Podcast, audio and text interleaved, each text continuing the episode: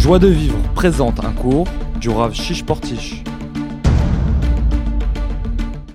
Kadosh Baruch il a créé ce monde pour qu'on révèle sa gloire à Kadosh Baruch.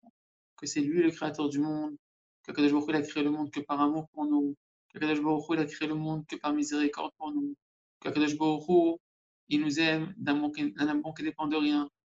Mais au-delà de ça, hein, non seulement Kévodi, c'est la gloire d'Hachem, mais Kévodi, Kévodi, ma gloire, ça peut être également attribué à un échama de chacun d'entre nous.